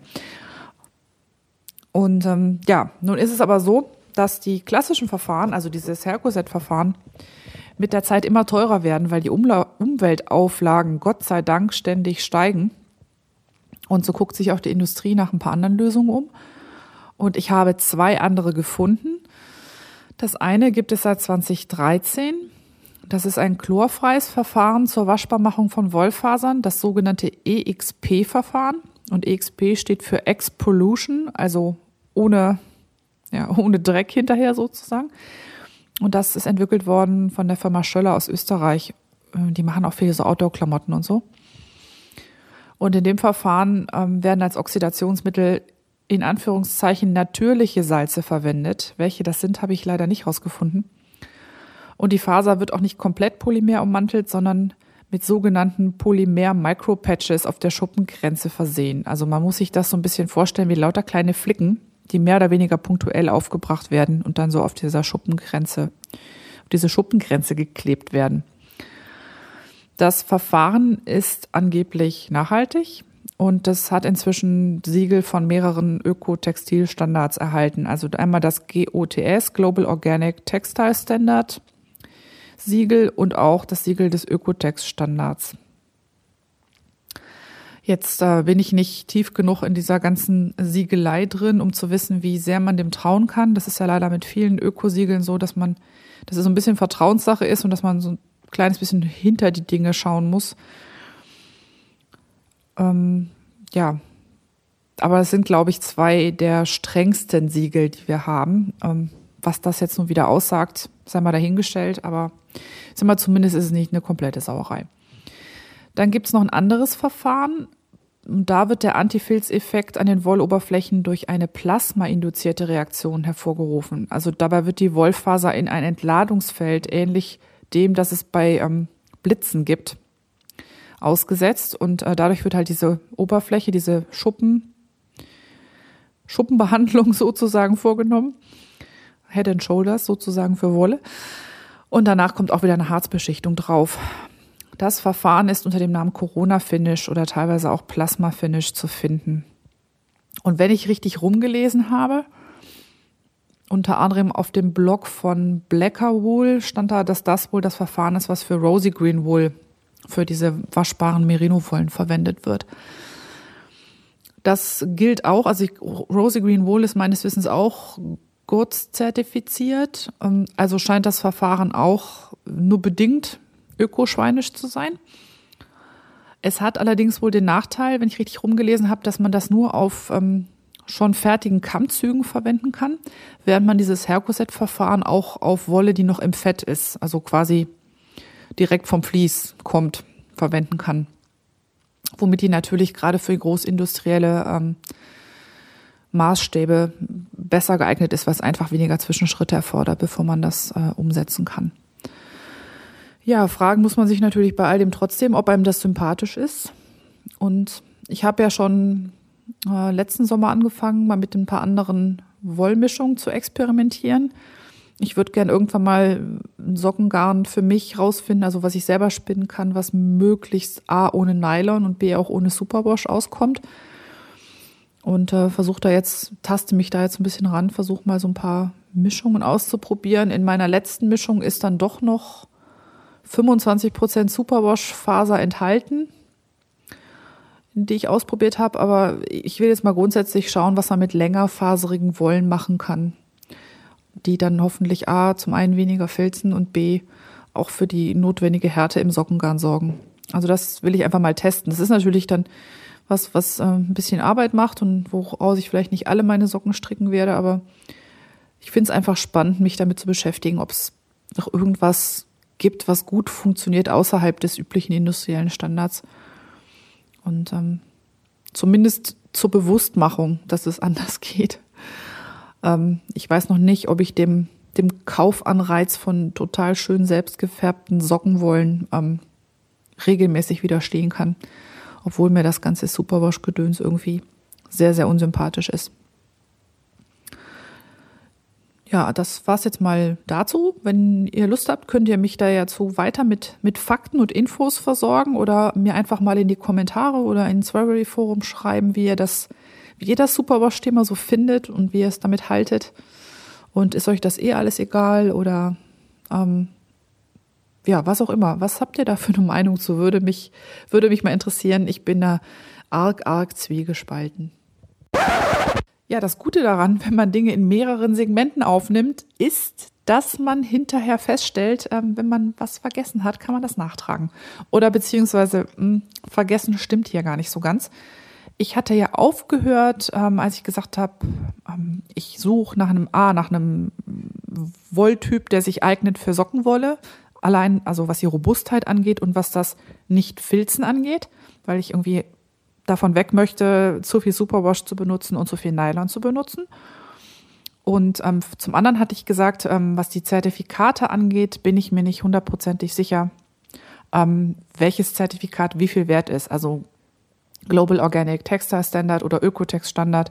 Was ist wirklich das, das Wert, was draufsteht sozusagen? Und ähm, kaum hatte ich äh, den, den Teil aufgenommen zum Superwash, habe ich noch so ein bisschen nachrecherchiert oder beziehungsweise habe mich so ein bisschen durchs Netz treiben lassen und bin über eine Seite gestolpert, die heißt Fair zieht an, also fair-zieht-an.synergieren.de. Und auf der Seite, ich werde das verlinken, keine Angst, ähm, gibt es äh, Beschreibungen und Einschätzungen, kritische Einschätzungen der jeweiligen Ökozertifikate, die es so gibt ähm, zum Thema Kleidung kann man da, da schön nachlesen, was das, was da so hintersteckt. Und dieser ähm, GOTS, GOTS-Standard ist wohl tatsächlich sehr streng und auch ganz gut überwacht. Also gehört in Anführungszeichen zu den Guten. Beim Ökotext-Standard gibt es wohl die ein oder anderen Einschränkungen. Welche das sind, kann man da nachlesen. Ich verlinke das auf jeden Fall für euch in den Show Notes. Und dann ähm, bei mir ist das ja so ein bisschen, wenn ich abends auf dem Sofa hänge, dann hänge ich immer ein Stück weit auch an Twitter. Ich bin so ein kleiner Twitter-Junkie und da sehe dann so ein Post durchkommen von Katie Weston heißt sie, glaube ich. Die ähm, die Dame hinter Hilltop, Hilltop Cloud, ein ähm, Online-Shop für Fasern von englischen Schafrassen, für Spinntools, ähm, für Wolle, was auch immer, kriegt man alles Mögliche. Und sie twittert auch und twitterte dann irgendwie, Bild von einem Southdown-Kammzug, den sie da gerade hätte und schrieb dann dazu, ähm, super toll für robuste Socken. Und ähm, ja, da sprang mein Haben wollen Mechanismus ganz schnell an und ich bin mal auf deren Seite gegangen und habe festgestellt, dass sie ziemlich viel Southdown gerade hatte.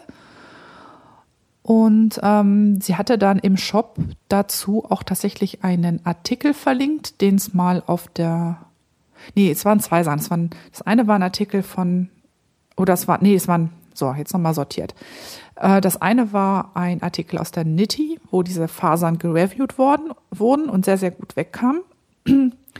Und das andere waren Fotos, die ihr eine Kundin geschickt hatte, die daraus, die hatte das mal geswatcht, hatte irgendwie drei verschiedene Swatches aus dem selbstgesponnenen Southdown gestrickt und hat die dann ähm, gewaschen, unterschiedlich. Und ähm, einmal wirklich, glaube ich, mit 40 Grad in die normale Wäsche, einmal irgendwie relativ vorsichtig und einmal hat sie sogar noch in Trockner geworfen und haben wir festgestellt, dass die, dieses Southdown das wirklich kaum übel nimmt. Gut, der Trockner hat das, hat den Swatch ein bisschen mitgenommen. Da sah man schon so, dass das Strickbild langsam etwas verwaschen wurde, sag ich mal, dass man die einzelnen Stiche nicht mehr so gut erkennen konnte und das auch so ein bisschen plüschig geworden ist. Es war aber kaum eingelaufen, was ja bei, wenn es wirklich richtig filzt, hat man ja oft so ähm, Einlauffaktoren von ähm, Quotienten von fast so 50 Prozent oder so. Und das war halt wirklich nur so minimal kleiner geworden und so ein bisschen ähm, aufgeplüscht. Und das bei 40 Grad normal gewaschene war tadellos. Das konnte man irgendwie kaum erkennen. Und dann habe ich sie kurz angetwittert und habe gesagt, Mensch, ähm, für, für Socken, das hört sich großartig an, ich musste sofort eins kaufen. Und dann sagt sie, twittert sie nachher zurück und sagte, ähm, ich habe mehrere Paar Socken daraus, die ich auch schon viel getragen habe und viel gewaschen habe und äh, die halten super. Und das ähm, fand ich irgendwie großartig. Da habe ich gedacht, das probiere ich mal aus. Habe mir, wie gesagt, einen Kammzug bestellt, der müsste dann irgendwann demnächst mal bei mir eintrudeln. Großbritannien ist auch immer schön. Das Thema Zoll fällt unter den Tisch. Und dann werde ich den mal verspinnen und einfach mal text, äh, testen, wie das so ist. Also Sockenwolle ohne, ohne Superwash und ohne Nylon. Und angeblich hält's. Ich bin gespannt. Jetzt muss ich es nur noch vernünftig verspinnen. Dann kann es vielleicht auch klappen. Ja, das war der kleine Nachtrag zur Superwash-Debatte sozusagen.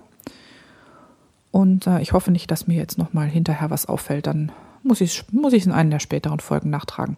Wenn ihr noch was habt, wie gesagt, ich würde mich freuen, ähm, das Thema, wenn ich da noch zusätzliche Infos kriege, die ich vielleicht ähm, verpennt, verpasst, falsch interpretiert, was auch immer habe, ähm, fiberthermometer.de Folge 7 in die Kommentare oder auch gerne in den Forenpost bei Reverie in der Gruppe Podcasting auf Deutsch. Pick des Tages.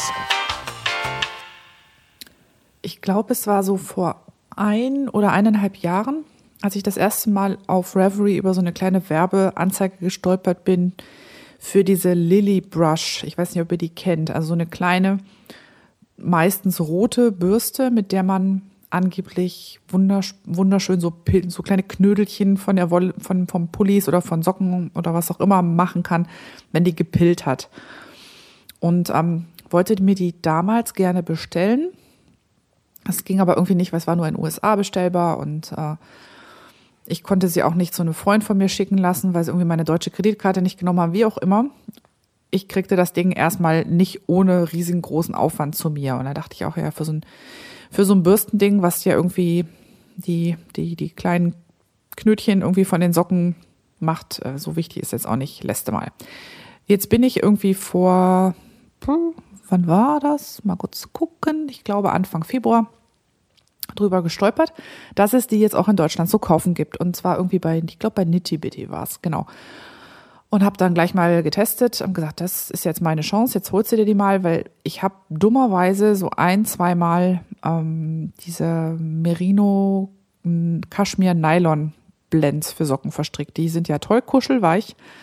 Sie halten aber leider überhaupt nicht gut, besonders gut die Form und ähm, der Kaschmiranteil, weil der halt so kurzphasig ist, pillt halt raus an Stellen, so um die Ferse oder da, wo man vielleicht mit dem Schuh in Berührung kommt oder so. Also die Socken halten gut, die sind auch noch nicht irgendwie löchrig oder so, aber sie kriegen halt so, so richtige Fusselschichten an manchen Stellen. Nämlich immer da, wo sie stärker beansprucht werden. Und das fand ich einigermaßen nervtötend. Noch dazu habe ich auch noch so ein paar Pullis teilweise gekaufte, wo ich dachte, da könnte ich das mal dran probieren. Und ähm, dann kam tatsächlich ähm, ein paar Tage später diese Bürste und ähm, ich habe die dann mal ausprobiert, wollte euch irgendwie kurz davon erzählen. Das erste, was mich überrascht hat, war, wie klein eigentlich diese die Fläche ist, mit der man da bürstet. Also das ist quasi ein, kann man sagen, eine Plastik, Plastikbürste, so ein bisschen wie eine Reisezahnbürste. Also man kann die die Bürste in ihre Hülle stecken, dann ist sie quasi komplett geschützt und dann ist äh, und gekapselt. Und wenn man sie dann rausholt, kann man sie verkehrt rum auf diese Hülle draufstecken, dann hat man quasi einen Griff. Ist also ähnlich wie bei manchen Reisezahnbürsten. Und die eigentliche Bürstenfläche, die ist, ich habe es jetzt nicht nachgemessen und ich habe das Ding, finde es auch gerade nicht, aber ich würde mal sagen, sieben, acht Zentimeter, acht vielleicht, keine zehn, lang.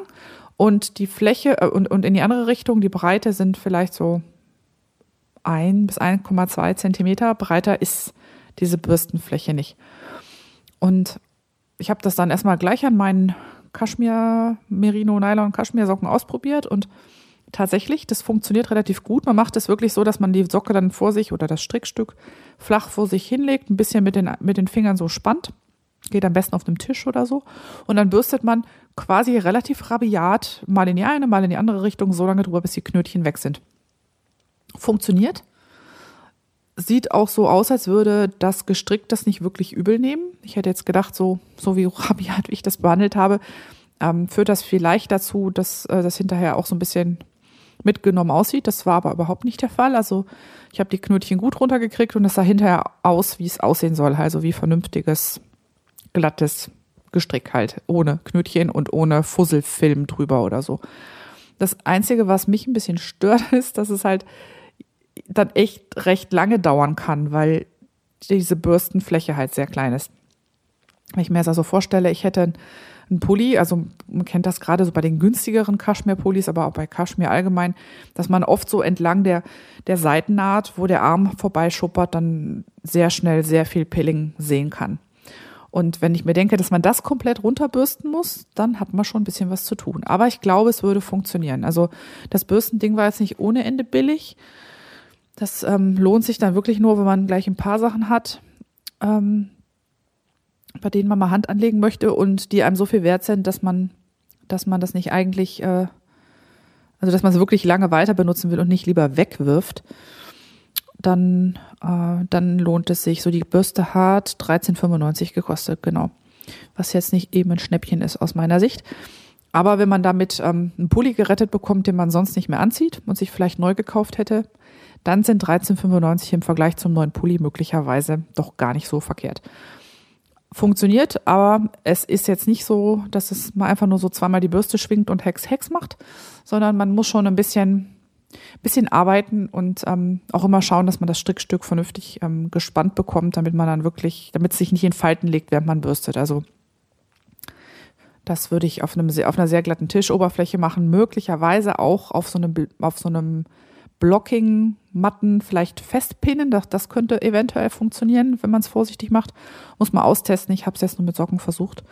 Aber die Socken sahen danach echt wieder gut aus. Also insofern, was das, äh, was die reine Mechanik angeht, Test bestanden.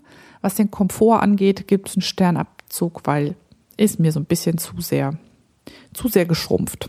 Könnte etwas, könnte etwas üppiger sein. Aber immerhin besser als nichts.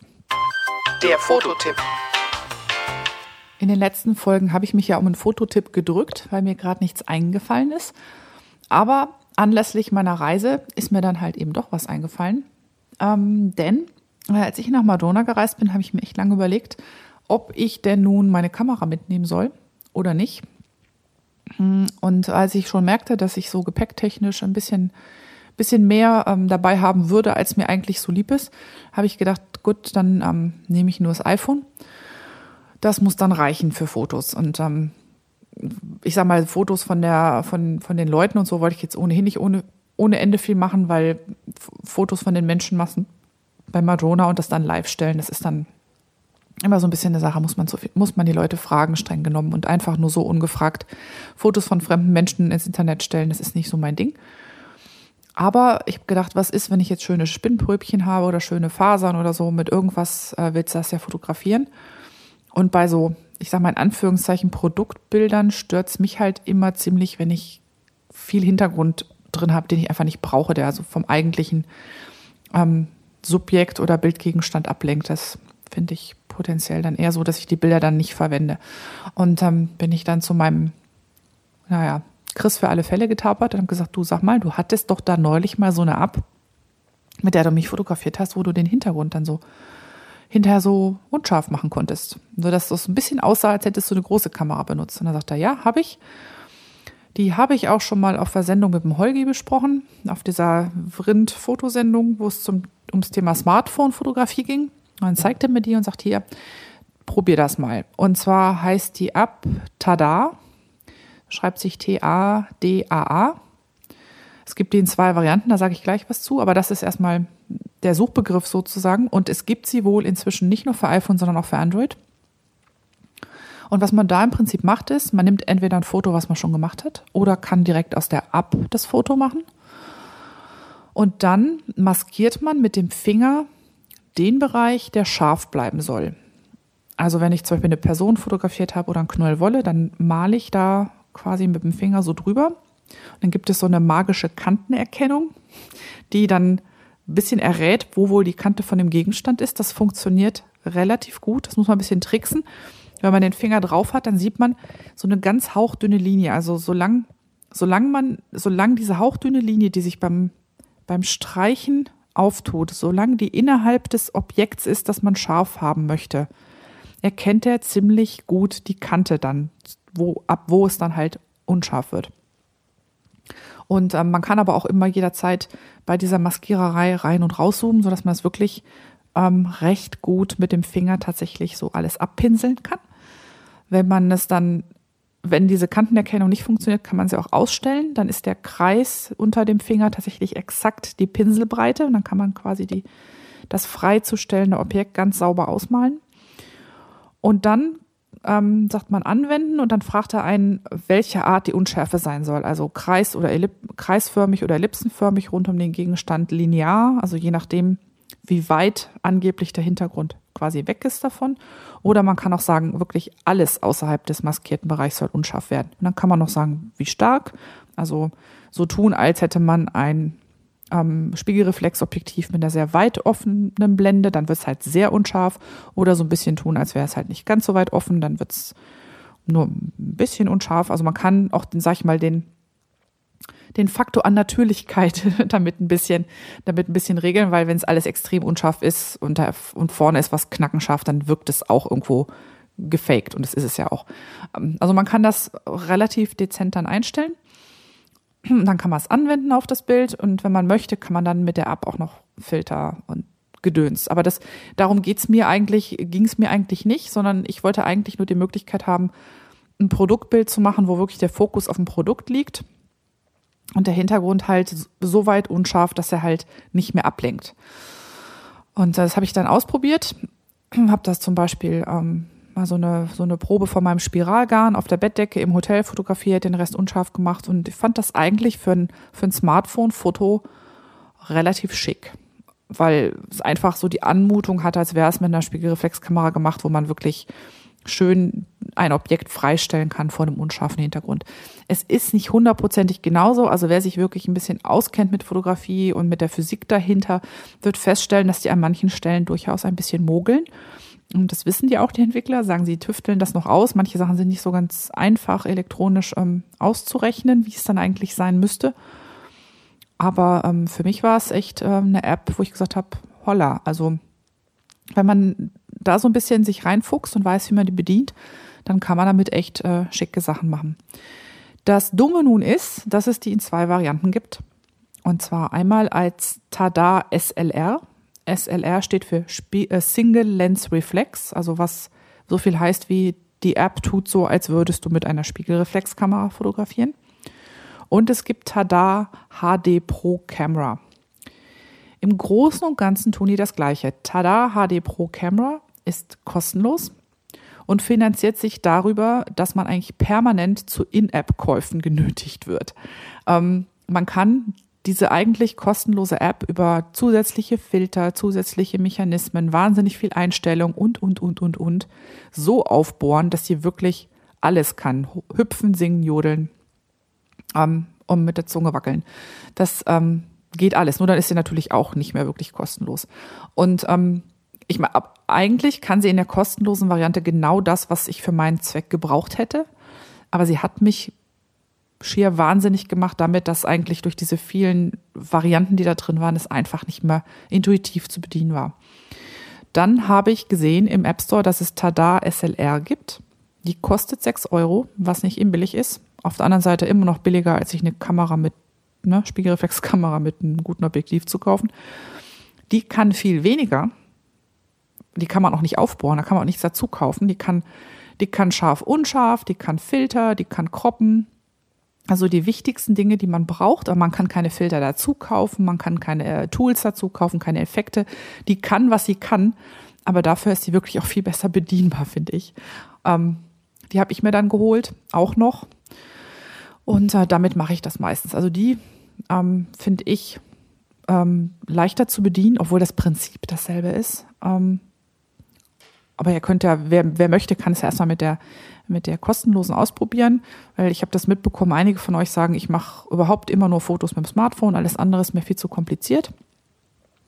Vielleicht ist euch das Verunschärfen von Hintergründen dann auch zu kompliziert, das mag ja sein, aber wer Bock drauf hat, dem kann ich die App nur empfehlen. Ich äh, habe da sehr gern mit rumgespielt und ich lasse mich auch manchmal auch so verführen, wilde Filter drauf zu tun, aber nicht bei meinen Wollbildern. Da geht's mir eher so darum, dass die Wolle so aussieht, wie die Wolle aussieht. Und ähm, deshalb nutze ich es echt nur zum Freistellen. Ich werde das auch wieder verlinken natürlich. Beide Links auf die iTunes-Vorschau. Ähm, wo sie im Android, wo sie im Google Play Store ist, weiß ich nicht, aber danach kann man, glaube ich, recht einfach suchen. Und ich habe auch irgendwo ein englisches FAQ-Tutorial dazu gefunden. Das kann ich mal verlinken. Das findet man nicht, wenn man auf die Seite des Herstellers geht. Das ist gut versteckt. Das muss man sich eher googeln. Aber das habe ich gestern irgendwie beim Stöbern gefunden. Das verlinke ich euch mal. Und es gab auch noch einen ganz schönen Artikel auf der Querfeld-Ein-Seite dazu. Die richtet sich eigentlich eher an Fotografen, also an Leute, die als Hobby Fotografie haben und nicht als Hobby äh, ihre Wolle zu fotografieren. Drücken wir so aus. Also die ist so ein bisschen an uns als Zielgruppe vorbei, aber trotzdem ähm, zeigt sie recht schön, was man mit dem, was man mit der App alles machen kann. Deshalb zum Weiterlesen, wen es interessiert, werde ich das auch in die Shownotes verlinken. So, also heute mal einen äh, ganz untypischen Fototipp, App bezogen, aber ich meine, es gibt ja heute kaum noch Leute, die kein Smartphone haben, oder? Also so ein bisschen kann man es vielleicht trotzdem gebrauchen.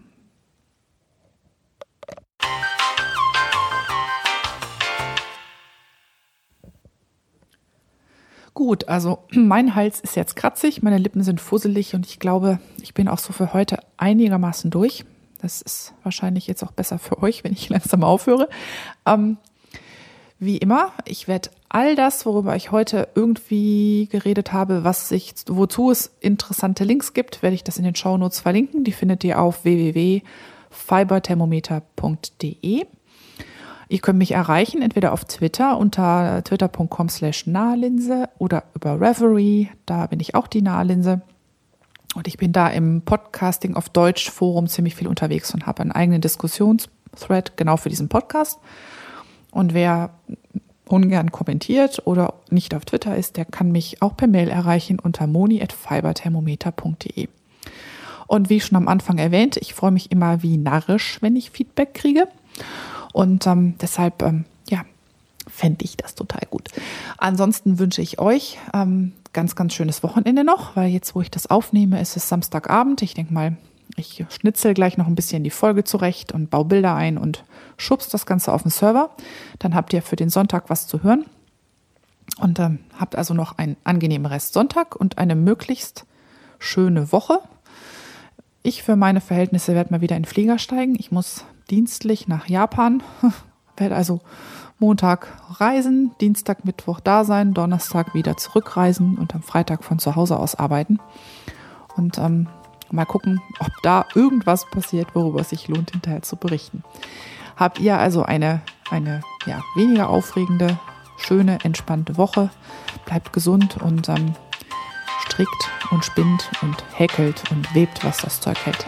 Dann bis zum nächsten Mal. Ciao.